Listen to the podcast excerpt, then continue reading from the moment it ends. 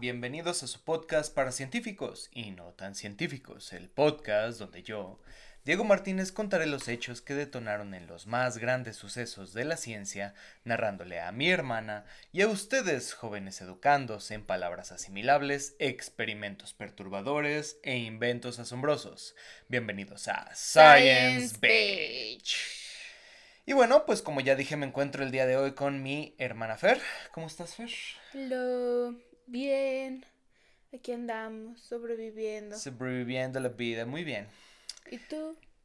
Eh, estamos bien. Estoy feliz porque ya estamos llegando a más personas. ¡Yay! Ya muchísimas más personas nos han dado su apoyo. Gracias por suscribirse. Estamos fervientemente felices, aceptando su bonita suscripción. Y esperemos que les gusten los siguientes capítulos, por supuesto. Están aquí, espero que por la difusión de la ciencia y por un poquito de humor negro que nosotros manejamos.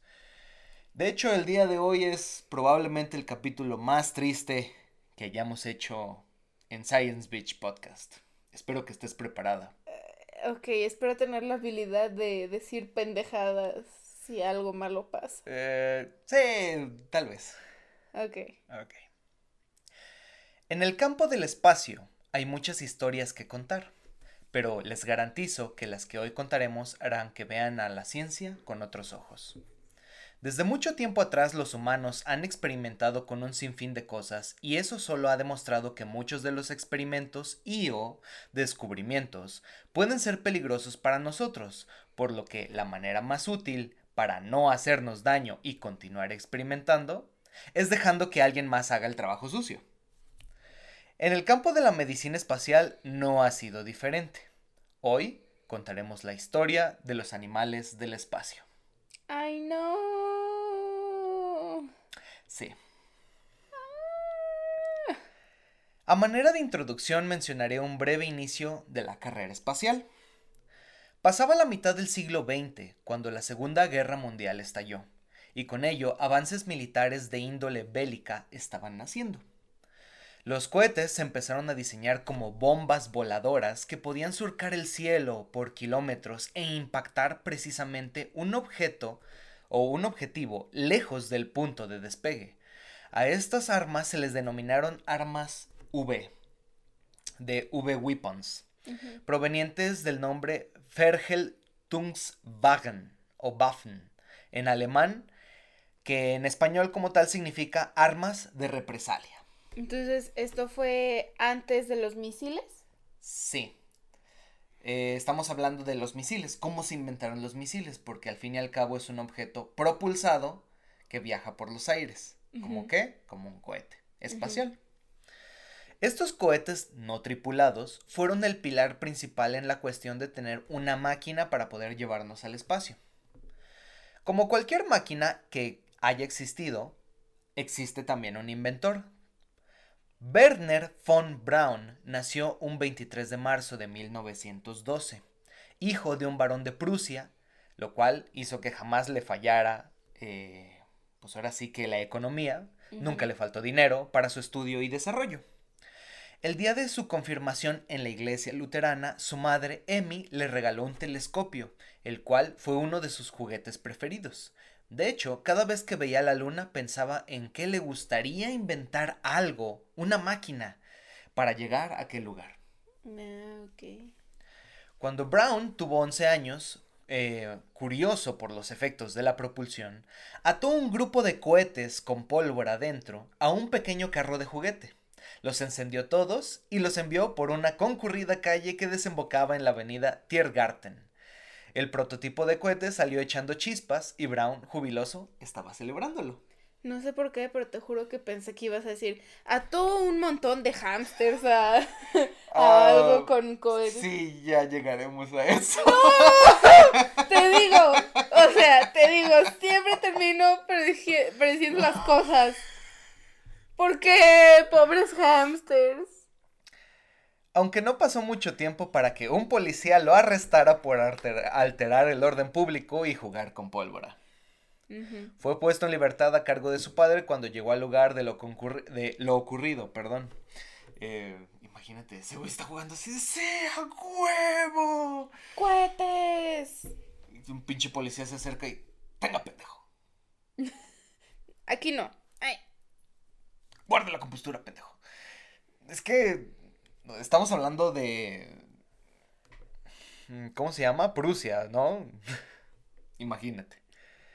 Aunque no pasó mucho tiempo, eh, Brown creció y se graduó de ingeniero en el Instituto de Tecnología de Zúrich. Poco después se unió a un grupo de jóvenes científicos y entusiastas que trabajaban en un almacén de municiones abandonado. Estaban dispuestos a convertir aquel lugar en un aeródromo de cohetes. Entre 1930 y 1932 muchos de los cohetes que crearon fueron exitosos, aunque la palabra éxito provenía solo si el proyectil despegaba. Nada más. Desarrollaron un cohete que podría propulsarse con gasolina y oxígeno líquido, por lo que llamó la atención del coronel Karl Becker, jefe de balística y municiones alemán. Becker le dijo que financiaría sus estudios de posgrado en Berlín, pero solo si estudiaba los motores con combustible líquido. Brown aceptó. Entonces le puso su condición de te, Te dejo que hagas esto, Te voy pero a pagar. así. Te voy a pagar tus estudios para tu maestría, o sea, su posgrado, en tal este, universidad súper chida. Pero vas a tener que meterle ahora sí que injundia a estudiar este tipo de motores porque te quiero contratar. Mientras estudiaba siguió experimentando, pero esta vez y a la fecha es el primer experimento con animales con fuerza centrífuga, o también llamada gravedad artificial. No, güey, animales y fuerza centrífuga. No, no, no, no, ya empezamos mal. ¿Por qué? Guay. Porque también ya es llamado la gravedad artificial. Entonces, si tú podías ejercer una fuerza que como tal eh, hiciera que tú te separaras de como tal el piso, como tal es otro tipo de gravedad, mientras esté ejercido sobre ti. Chinga, mal, ¿por qué no lo hacen con reclusos? Los animales no tienen nada que hacer. Eh, ¿No escuchaste mi introducción? El trabajo sucio de otra gente sucia. O sea, he hecho gente sucia hacer el trabajo sucio.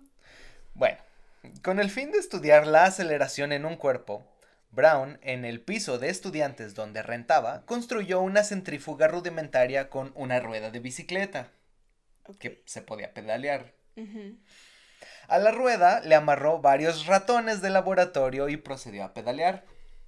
Los resultados del experimento terminaron en manchar cada una de las paredes del cuarto con sangre de roedor. Esto, por supuesto, no le gustó a la casera, que descubrió lo que Brown hacía y lo amenazó con echarlo si no se comportaba. Pues sí, güey.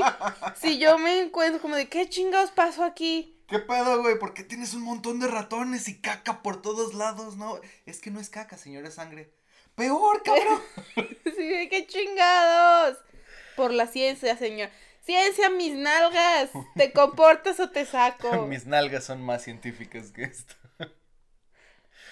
Cuando salió de su posgrado, fue contratado para estar en el equipo de investigación especial de desarrollo e investigación de artillería de Alemania. Brown no estaba preocupado porque sus descubrimientos crearan armas porque, y cito, la idea de una segunda guerra es completamente absurda. Y llegó Sí. la Segunda Guerra Mundial. A huevo. Se hicieron muchas pruebas con cohetes que pe- pesaban toneladas, porque estaban hechos con básicamente hierro, este, aluminio, se estaban probando con todos los materiales que pudieran hacer. No fue sino hasta 1942 cuando los primeros modelos estaban listos para usarse. Las armas V habían nacido por deseo de Alemania. En 1944, Heinrich Himmler, jefe de la Gestapo, citó, eh, citó a Brown y le pidió que hiciera armas voladoras para él. Ok. Sí, la Gestapo básicamente, si recuerdas un poquito de la historia, por así decirlo, de Alemania, era la que se encargaba de la investigación oficial de personas dentro de Alemania y fuera de Alemania. Entonces era la que manejaba el, pues la guerra, por así decirlo, de personas. ¿sí? O sea, de hecho fue la Gestapo los que deportaban personas para mandarlos a, a los campos de, de Concentración. concentración. Oh, shit. Brown declinó la oferta y unos días después fue encarcelado por, entre comillas, sabotaje. Ay, Poco después, los jefes de armas aéreas llegaron a un acuerdo con la Gestapo para sacar de ahí a Brown. Poco después llegó la terrible oportunidad que Alemania estaba esperando con aquellos cohetes. Las pruebas habían sido un éxito. Era hora de atacar a los otros países con cohetes voladores. o sea, lo sacaron para obligarlo a hacer lo que ellos querían. Sí. Ah. Se bombardeó entonces a Inglaterra principalmente. Y se conoce como los eh, bombardeos que destruyeron casi todo el centro de Inglaterra. Aunque no duró mucho esa sensación de empezar a ganar la guerra para Alemania. Pronto el ejército de Estados Unidos norteamericanos capturó un cohete V2 y empezó a averiguar cómo era que funcionaban. Mm, ok. Pronto la guerra terminó y los aliados ganaron. O sea, Estados Unidos y todos ellos, ¿no? Con ello, la invasión y destrucción de la Alemania nazi comenzó. Por esto se tomaron prisioneros de guerra, entre ellos los creadores de los cohetes y el científico, perdón, el científico más conocido, von Braun. Los científicos estadounidenses intentaron recrear el cohete V2 para su uso propio, pues creían fielmente, y cito, solo América y Rusia son los lugares que tienen mayor campo para el uso de máquinas propulsoras. Otra vez colonizando los hijos de su puta madre creyéndose la gran verga. Ante las pruebas fallidas, el ejército de Estados Unidos tuvo una gran idea. Decidió entrevistar a von Braun, que seguía detenido por, entre comillas, crímenes de guerra, y se le preguntó, y cito, ¿No le gustaría, señor von Braun, ser ciudadano de los Estados Unidos de Norteamérica? Y trabajar haciéndolo para nosotros. Estaba en letras pequeñas. Sí. Todo con el fin de seguir apoyando la investigación de cohetes. Pues bien, mientras tanto, Rusia se llenaba de técnicos aéreos alemanes que huían para no caer en las prisiones de los países aliados. Entre ellos iban algunos de los alemanes que trabajaban en, la en balística, donde se hizo todo esto de los cohetes. El gobierno ruso estuvo interesado en la recreación de cohetes A4, aunque finalmente recibieron eh, más personas que podían hacer eh, cohetes V2, que eran los que más funcionaban, por así decirlo. Al fin, las dos potencias mundiales empezaban la carrera espacial porque ya tenían Ahí fue donde empezó. porque ya tenían este técnicos o personas que podían reconstruir cohetes ahora sí para un uso espacial y no balístico. Rápidamente los científicos empezaron a preguntarse si aquellos cohetes que fabri- fabricaban eh, en verdad podían ir al espacio, ya que parecía realmente una locura. Tal vez el cohete hecho de metal lo haría, pero ¿nosotros soportaríamos físicamente el viajar al espacio? ¿Podríamos soportar la aceleración y desaceleración física, el calor o el frío del espacio, el sonido extremo o incluso comer y beber sin gravedad? En realidad no sabíamos qué pasaría, ¿sí? Porque nunca habíamos estado allá. Así que, sin arriesgar la vida de humanos, se tomó la decisión de la experimentación con animales en cohetes espaciales. Con esta decisión inicia, como tal, la siguiente historia de este hombre. David Simons nació en Lancaster, Pensilvania, en 1922. Nació dentro de una familia de médicos, por lo que era lógico, Simons también lo sería. Estudió en el Colegio de Médicos de Jefferson en Filadelfia y luego de trabajar por 15 meses como médico se unió a las Fuerzas Armadas Aéreas de Estados Unidos de Norteamérica. Simons siempre tuvo interés en la astronomía y en la idea científica de conseguir un cohete que llevara a alguien al espacio. Durante 1987 se le presentó la oportunidad de trabajar en el laboratorio medio de campo aéreo de Wright. Pronto, con sus conocimientos médicos, se le propuso llevar a cabo un proyecto sobre fisiología, o sea, cómo se comporta el cuerpo o las variables de los cuerpos o individuos en el espacio. El doctor Simons dijo, y cito, Oh, esta es una genial oportunidad. ¿Cuándo empezamos? Así comenzó el proyecto Albert. Lo- Como lo habría dicho un mexicano, tú di rana y yo salto. Aquí, aquí truenan mis chicharrones, ¿no? Básicamente. No se sabía a ciencia cierta de dónde venía el nombre de Albert, pero así se le puso. De hecho, así viene en el libro, o sea, no se sabe bien de dónde viene. Ok. Who knows? El proyecto consistía en mandar vida al espacio y hacer medidas fisiológicas de signos de vida después de lanzar un cohete. Los tripulantes, si así se les podía llamar, fueron escogidos por sus similitudes con el ser humano. Monos resus. Mm. La manera de mandar al espacio a estos monitos sería la siguiente. En una cámara sellada con oxígeno se, po- se pondría como tal al tripulante. Se le conectarían varios cables para poder saber su estado de salud durante y después del vuelo. Y el animal se encontraría sedado con barbitúricos para evitar que se arra- arrancara los electrodos y la misión fallara. Después de aterrizar la nave, sería rescatado el monito y las mediciones para ser examinadas. Y eso claro que no iba a pasar. Eh, esta cámara con un monito dentro iría en la punta del cohete y contendría además un sistema de que catapultaría la cámara fuera del cohete y saldría un paracaídas para que el monito tuviera una caída tan liviana como una pluma. Bullshit. No es necesario decir que esto no fue así. Pura verborrea. Mierdorrea. Y no solo eso, sino que fue considerado un fracaso de proporciones espaciales. Otra vez. Oh, sangre por todos lados de las paredes. Explotó el mono. Explotó el mono. El 11 de junio de 1948, con un cohete V2 armado y listo para despegar en un campo espacial de la Armada de Estados Unidos, Simons y su equipo se dispusieron a empezar eh, el proyecto Albert. Tomaron el pequeño mono que fue llamado Albert porque sin duda las personas que trabajan como científicos eran muy No originales saben poner nombres. y comenzaron inyectándole 15 miligramos de pentobarbital sódico. ¿Te suena pentobarbital sódico? de manera intravenosa para que el monito se durmiera. Se le pusieron varios vendajes en las manos y piernas para que no se moviera por si despertaba. Además, se colocó en una silla metálica que iría encajada en la cápsula oxigenada del cohete. Y aquí una imagen de cómo el pequeño no, Albert iba dormidito, encajado así en su sillita. no, no, no. Yo ¿Por qué pensé no? que iba a estar sentado Como más bonito, bonito, así, sí. Como el doctor Spock.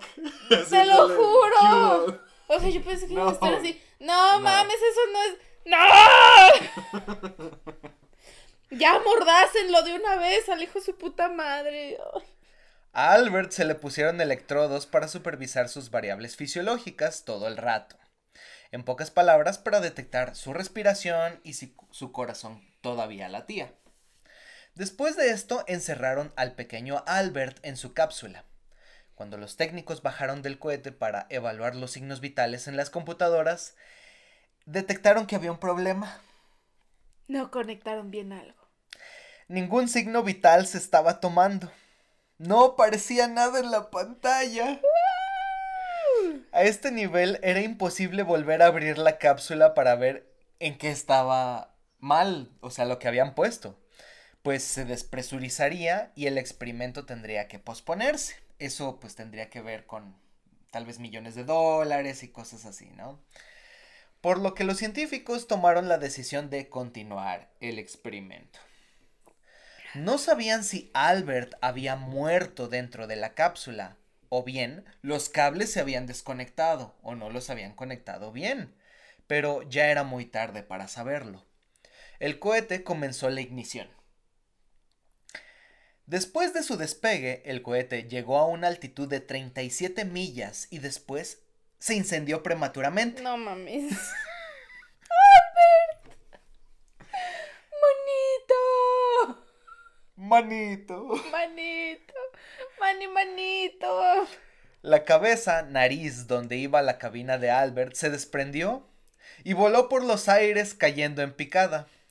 El sistema de paracaídas no se abrió como debía sino hasta que alcanzó los 25.000 pies de altura, demasiado cerca del suelo para poder frenar la aceleración por el peso de la cápsula. La cabina se estrelló contra el suelo y explotó en mil pedazos. Era imposible que Albert hubiera salido vivo de aquel impacto, pues la cápsula estaba tan deformada que era una conclusión inevitable. Sin embargo, los científicos, aunque infelices, se propusieron hacerlo mejor la próxima vez. Chingada madre. Empero, los proyectos Albert 2, Albert 3 y Albert 4 acabaron todos en explosiones del cohete que llevaba a los pobres monos rezos. Güey, no. Sí. La única certeza científica era que ya funcionaban las máquinas para los signos vitales. Ese no es el puto pedo. El mono es el pedo aquí. Ah, el mono estaba alcoholizado, por eso está pedo. Ok, no. Cansado de las fallas, Simons decidió probar algo diferente. Utilizar un ratón en vez de un mono era más ligero y la cápsula tendría más espacio. Por lo que se decidió que grabarían al pequeño ratón en microgravedad, o sea, todavía podía meterse una cámara. Así fue como en agosto de 1950 se lanzó un cohete V2 con un pequeño ratón siendo grabado dar volteretas en la microgravedad. Aunque al regresar a tierra firme, nuevamente el sistema de paracaídas volvió a fallar matando a nuestro pequeño microastronauta de manera inmediata. No, no tengo palabras ya. No puedo. Espera, esto se vuelve peor. Fuck, o sea. No. En algún momento Estados Unidos mandó al espacio moscas de la fruta, peces e incluso arañas para ver cómo se comportaban en la microgravedad o Pero eso no tiene... cero gravedad. ¿En qué momento pasamos de intentar asimilar la fisiología humana mandando un animal parecido al humano a cualquier mierda? Es que, después siguieron mandando más ratones y más este monos. De hecho, incluso creo que mandaron un chimpancé después. o sea, todos ellos sobrevivieron al final cuando los regresaron. Y entonces dijeron, ok, ya estamos listos para el siguiente paso y ya empezaron a mandar después. O sea, años después empezaron a mandar personas y ya todo mejor. Por eso dijeron, bueno, vamos a ver cómo se comportan eh, eh, animales que vuelan, como moscas de la fruta, animales que nadan o que tienen que nadar en agua, como los peces, y animales que se mantienen suspendidos en su lugar, como las arañas. Entonces, eh, por eso se mandaron estos otros animales por parte de Estados Unidos. Pero, sin duda, Rusia se percató de los experimentos que se encontraba haciendo Estados Unidos de Norteamérica para llegar al espacio, por lo que no se querían quedar atrás. Por lo que el Instituto de Medicina Aérea de Moscú empezó a hacer sus propios planes. Desde 1947, Rusia se dedicó a investigar la mejor forma de llegar al espacio en un cohete, rediseñando los modelos vistos durante la Segunda Guerra Mundial. Para 1949, el plan de llegar al espacio se puso en marcha. Solo había una, gran incógnita. ¿Quién volaría? Ellos no, por supuesto. Exacto, esa creo que era la, la única respuesta correcta. Ellos no. Estaba decidido que usar monos como los estadounidenses era muy bueno porque sus variables fisiológicas se parecían a las nuestras. Pero no solo era costoso, sino que se debían entrenar a los monos y no siempre podían reaccionar de la manera más adecuada después de la ignición. Se tenían que sedar, ya lo vimos. Eh, ratones, conejos, pues no. Si bien eran buenos sujetos de experimentación, su frecuencia cardíaca era demasiado alta y de manera normal como para poder traspolarlo a los humanos. Además, a veces eran tan pequeños que los electrodos de registro no podían ponerse en sus cuerpos. Así que estuvo decidido. Perros y gatos. Utilizarían perros. ¿Y cuál elegir? Tal vez existía alguna raza especial que podrías, eh, pudiera servir. En realidad no. Solo se sabía que tenían que ser pequeños para caber dentro de la cabina y pesar menos de 8 kilos. Existía un gran abastecimiento de perros en las calles de Rusia, hambrientos y supervivientes al frío invernal. Eran los sujetos perfectos para esto. Sí, como de, ya, ya tenemos a alguien que está acostumbrado a la miseria. Exactamente, por eso los escogieron, porque sabían que eran, era la raza como tal, eh, o la mejor raza que podía sobrevivir, porque ya estaban, digamos, diseñados genéticamente para sobrevivir a esas tempestades. Se rescataron algunos especímenes que tenían los criterios especiales que se habían recomendado para las misiones y se empezaron a entrenar. Los perros debían acostumbrarse a estar en un lugar pequeño de espacio y soportar la espera de mucho tiempo mientras se evaluaban sus constantes fisiológicas, por lo que el entrenamiento constó en poner a los pequeños perros a esperar en una caja parecida a la de la nave, primero por una hora, luego por dos horas, cuatro horas y así consecutivamente hasta que pudieran aguantar varios días en el mismo lugar, sin moverse. No. Sí. No, no puedo. Ay, los chuchitos. Los chuchitos. También ponían a los perros de prueba en una tabla que vibraba sonoramente para que se acostumbraran al sonido del metal chocando dentro del despegue. Todo mientras tenían pegados electrodos para detectar sus variables vitales. Y se acostumbraran a eso. Me estoy deprimiendo. Te dije que iba a estar muy triste esta madre. Güey, te, te apuesto que mucha gente ya ni aguantó desde el primer. Ya se fue, ¿verdad? Desde el primer Albert. No, aguanten, aguanten. Tienen que ver toda, toda la mierda que hicimos para llegar al puto espacio. Fuck. Ok. Cada perro reaccionaba de manera distinta, lo cual determinaba ciertamente los tipos de personalidad que cada uno tenía. Hablando sobre la vida de un perro espacial, muchos de ellos jamás verían el interior de un cohete. simplemente no serían seleccionados para el experimento mayor. Sin embargo, participarían en los experimentos dentro del instituto para saber más sobre los mamíferos en el espacio, como ponerlos a prueba en las láminas que chocaban, que vibraban, o ponerlos en un lugar a ver si aguantaban pues días estando encerrados. Sí, o sea, necesitaban tener ese research.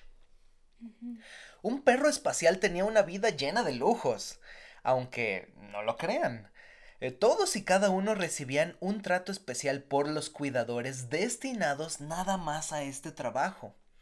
Los paseaban al menos dos veces al día e incluso, si era necesario, los paseaban más tiempo si las investigaciones lo necesitaban. Su dieta consistía en dos comidas al día que incluían sopa de cartílago, hueso y cereales, así como pan y carne magra, además de verduras, aceite de pescado y leche.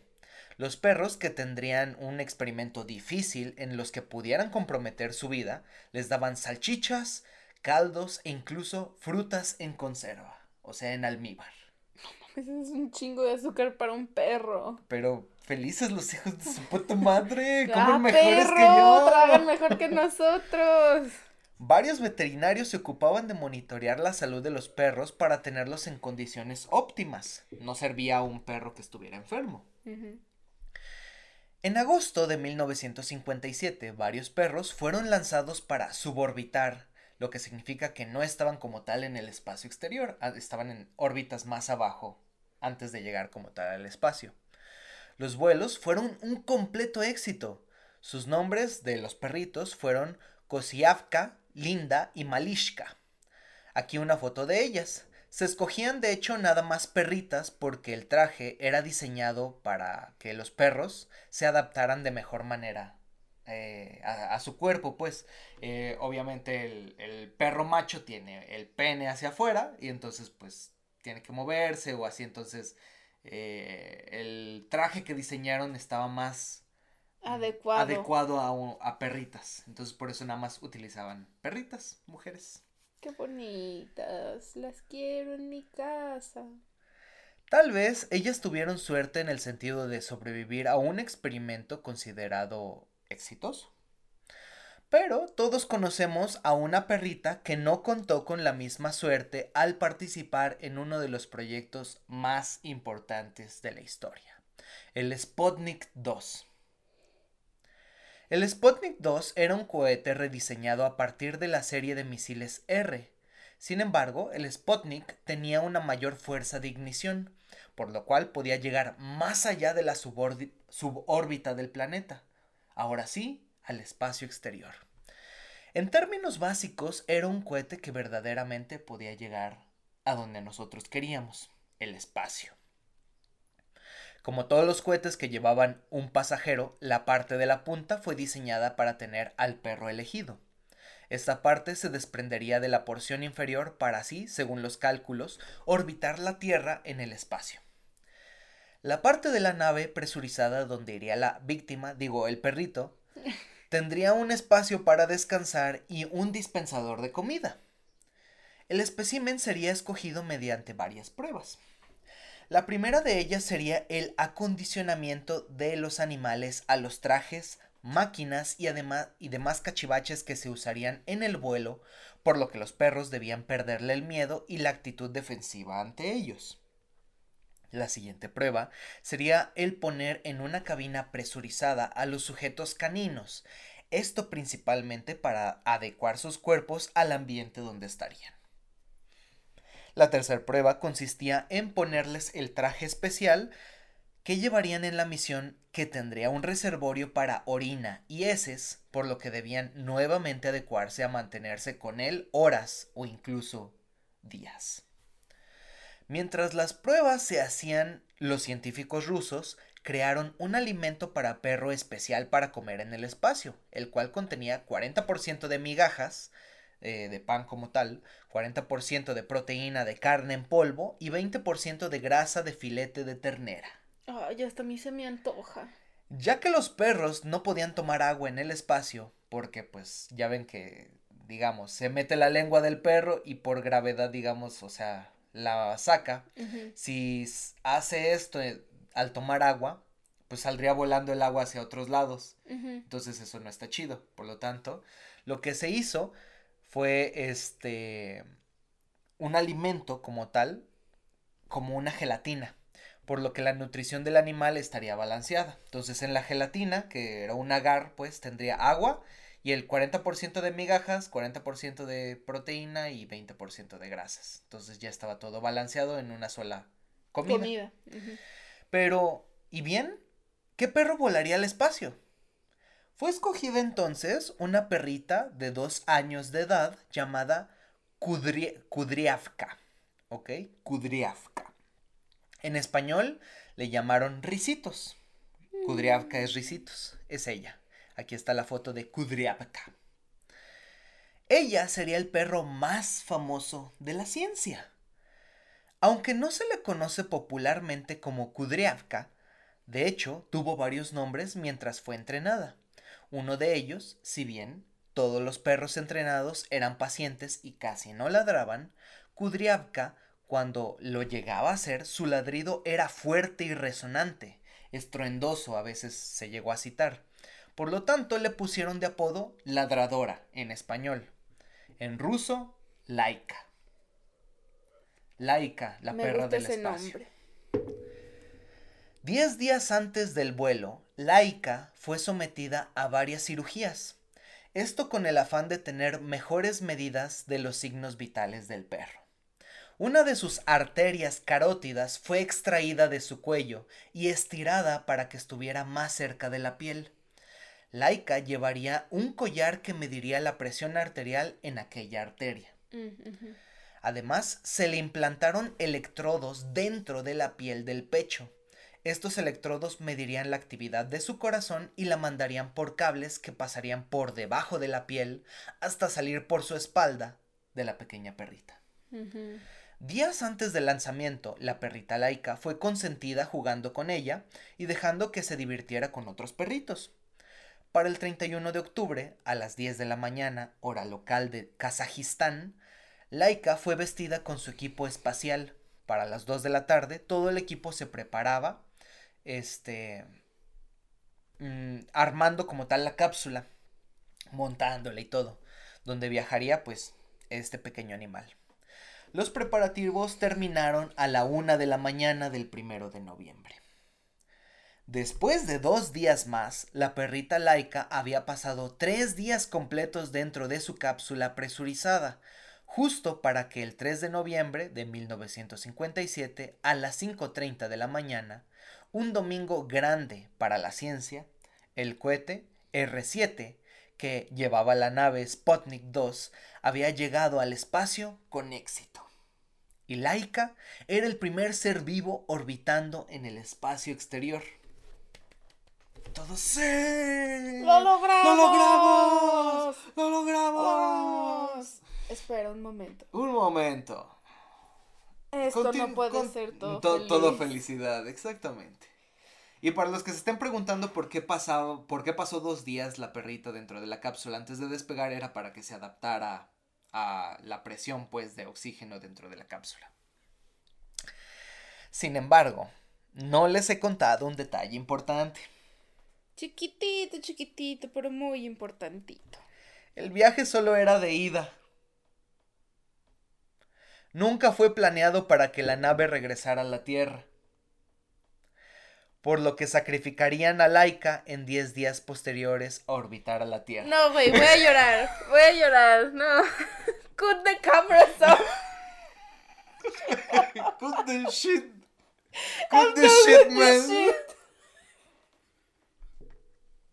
No. Estoy llorando.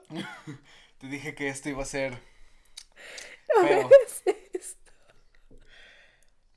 Sin embargo, tampoco esto sucedió como se esperaba. Poco tiempo después de que Laika estuviera orbitando la Tierra, las computadoras de los científicos detectaron un problema en la cabina. El sistema de enfriame- enfriamiento, al parecer, se había dañado después de que la nave se desprendiera del cohete. Excelente. Laika estaba sufriendo un sobrecalentamiento por los rayos solares que hacían que el metal se calentara alcanzando los 40 grados centígrados o incluso más. Los sensores también detectaron que Laika estaba muy inquieta, se movía demasiado y ladraba hacia la nada. Alrededor de seis horas después, ningún signo de vida se podía obtener de la cabina a miles de metros lejos de la Tierra. Laika había muerto por sobrecalentamiento y estrés. ¿Sabes qué fue lo bueno de todo esto? Que no había un micrófono. Mm, a lo mejor sí lo había porque detectaban que estaba ladrando. Ay, sí es cierto. Sí. ¡No! Sí. Pero su- seguramente son cosas. No lo investigué. O sea, seguramente porque detectaban que estaba ladrando. Eh, y de hecho, esto no, nunca recuperaron la, la cápsula. Seguramente la cápsula sigue orbitando la Tierra hacia el espacio. uh, muy lejos. Toda la información que se sacó fue por telemetría, o sea, ahora sí que por ondas, señales, pues lo que conocemos ahorita como Wi-Fi o señal sa- satelital, así se manejó.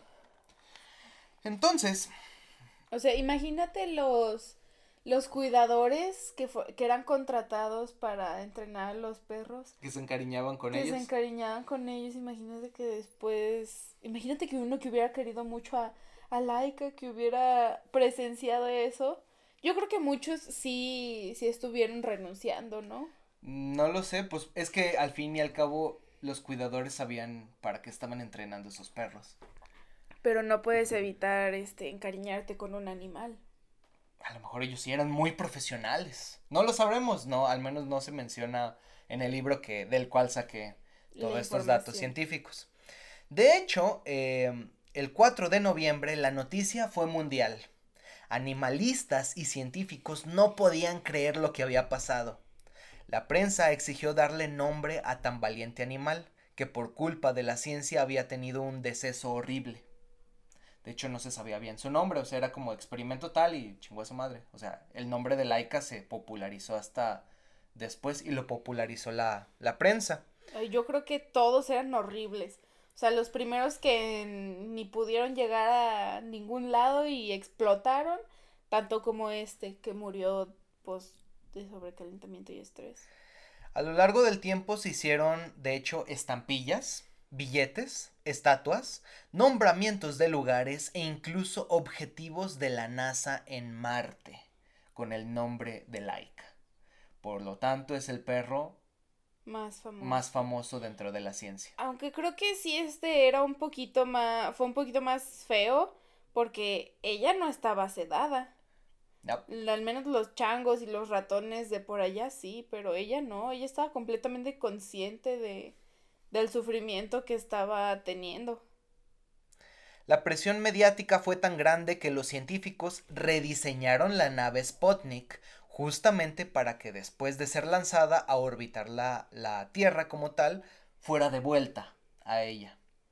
Después de esto, muchos perros, ratones, monos resus y chimpancés fueron lanzados al espacio antes de que lo hiciera el ser humano, como ya había comentado. O sea, pero ¿por qué? Mi duda es, ¿por qué no empezaron a mandar primero todo sin nada? O sea, para decir, ah, ok, ya podemos ah, es enviar que sí lo hicieron. cosas. Sí lo hicieron, o sea. Sin nada. De hecho, lo mencioné, o sea, el hecho de, de sacar, de despegar cohetes, o que unos no explotaran, o sea, al día de hoy, de hecho, una ignición no es 100% segura. segura. De hecho, hace poquito, a lo mejor hace, si no mal recuerdo, un año o año y medio, este Tesla em, fabricó un cohete que iba a mandar, o su prototipo de cohete que iba a mandar al espacio, hacia Marte precisamente, porque quieren colonizar Marte. Tesla quiere colonizar Marte. Este, ¿cómo se llama? Eh, Nicolás Tesla. No. O sea, la empresa es Tesla. Ah. ¿Sí? Sepa cómo se llama el güey. Bueno. Eh, ahorita se me fue el nombre de este científico, pero en realidad no es un científico, ya hablaremos de él. Es un hombre con mucho dinero. Exactamente. que invierte en es gente como, inteligente. Es como un Edison, efectivamente. Muchos lo adoran y muchos saben la verdad. Y ya pronto escucharán la verdad en este podcast sobre él. Pero bueno, a lo que voy es que eh, mm, el hecho de que manden cohetes no significa al 100% que sea un éxito, que era lo que decía. Vuelan y llegan y ya, pero no sabemos si alguien puede sobrevivir dentro de la cabina. Y ese era el punto de la investigación. Pues bueno, eh, para terminar este podcast, quiero comentar la historia más hija de puta sobre animales del espacio. Si tú crees que todo lo anterior fue horrible. Güey, ¿tú quieres que me ponga a berrear aquí enfrente de todo el mundo? Y tal vez tendremos mucho rating. Niña Los animales del espacio termina mal. Fernanda renuncia al podcast. Bad ending. El vuelo Sputnik 6, también ruso, fue lanzado el día primero de diciembre de 1960. La nave, llamada Vostok, llevaba dos perros, Chiyolka y Mushka, diminutivos de abeja y mosca respectivamente, así como un sistema de televisión y otros instrumentos científicos para monitorizar cómo estaban los perros en aquel este, viaje. El vuelo solo duraría unas cuantas horas y estaba planeado para que a cierta órbita el satélite que empezaba a orbitar regresara. Pero, por situaciones inesperadas, se adelantó la nave, por lo que muy probablemente caería en territorio cerca de Estados Unidos. Estamos en la carrera espacial todavía. Entonces no. Rusia no podía permitir esto años de trabajos secretos para que los yankees robaran su nave y la usaran para aprender sus secretos? La nave, entonces, em, los científicos mandados por el gobierno ruso tomaron una decisión penosa pero factible. La nave Vostok, junto con los dos perros que iban a bordo, estallaron en el espacio por causa de la detonación de cargas explosivas que habían sido deliberadamente puestas en la nave. No, güey. Eso no está bien.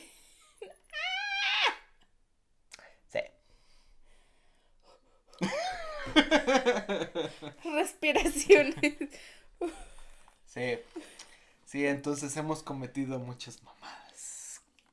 Y por eso quería platicar de este tema, porque está muy, muy cabrón, la verdad. Eh, me dio tristeza, eh, no les puedo negar el haber escrito este, este podcast, este guion, pero pues efectivamente, así se hace la ciencia muchas veces. Y a veces hay que aceptar sacrificios, pero a veces también no hay que pasarse de verdad. O sea, Al menos hubieran dejado que los perros aterrizaran. ¡Claro! O sea, en lo que los perros aterrizaban, pudieron, pudieron haber mandado a alguien a Estados Unidos y órale, aquí vamos a predecir que va a llegar y esperaban es nuestro, ahí. o Es algo nuestro, así. o sea, bueno.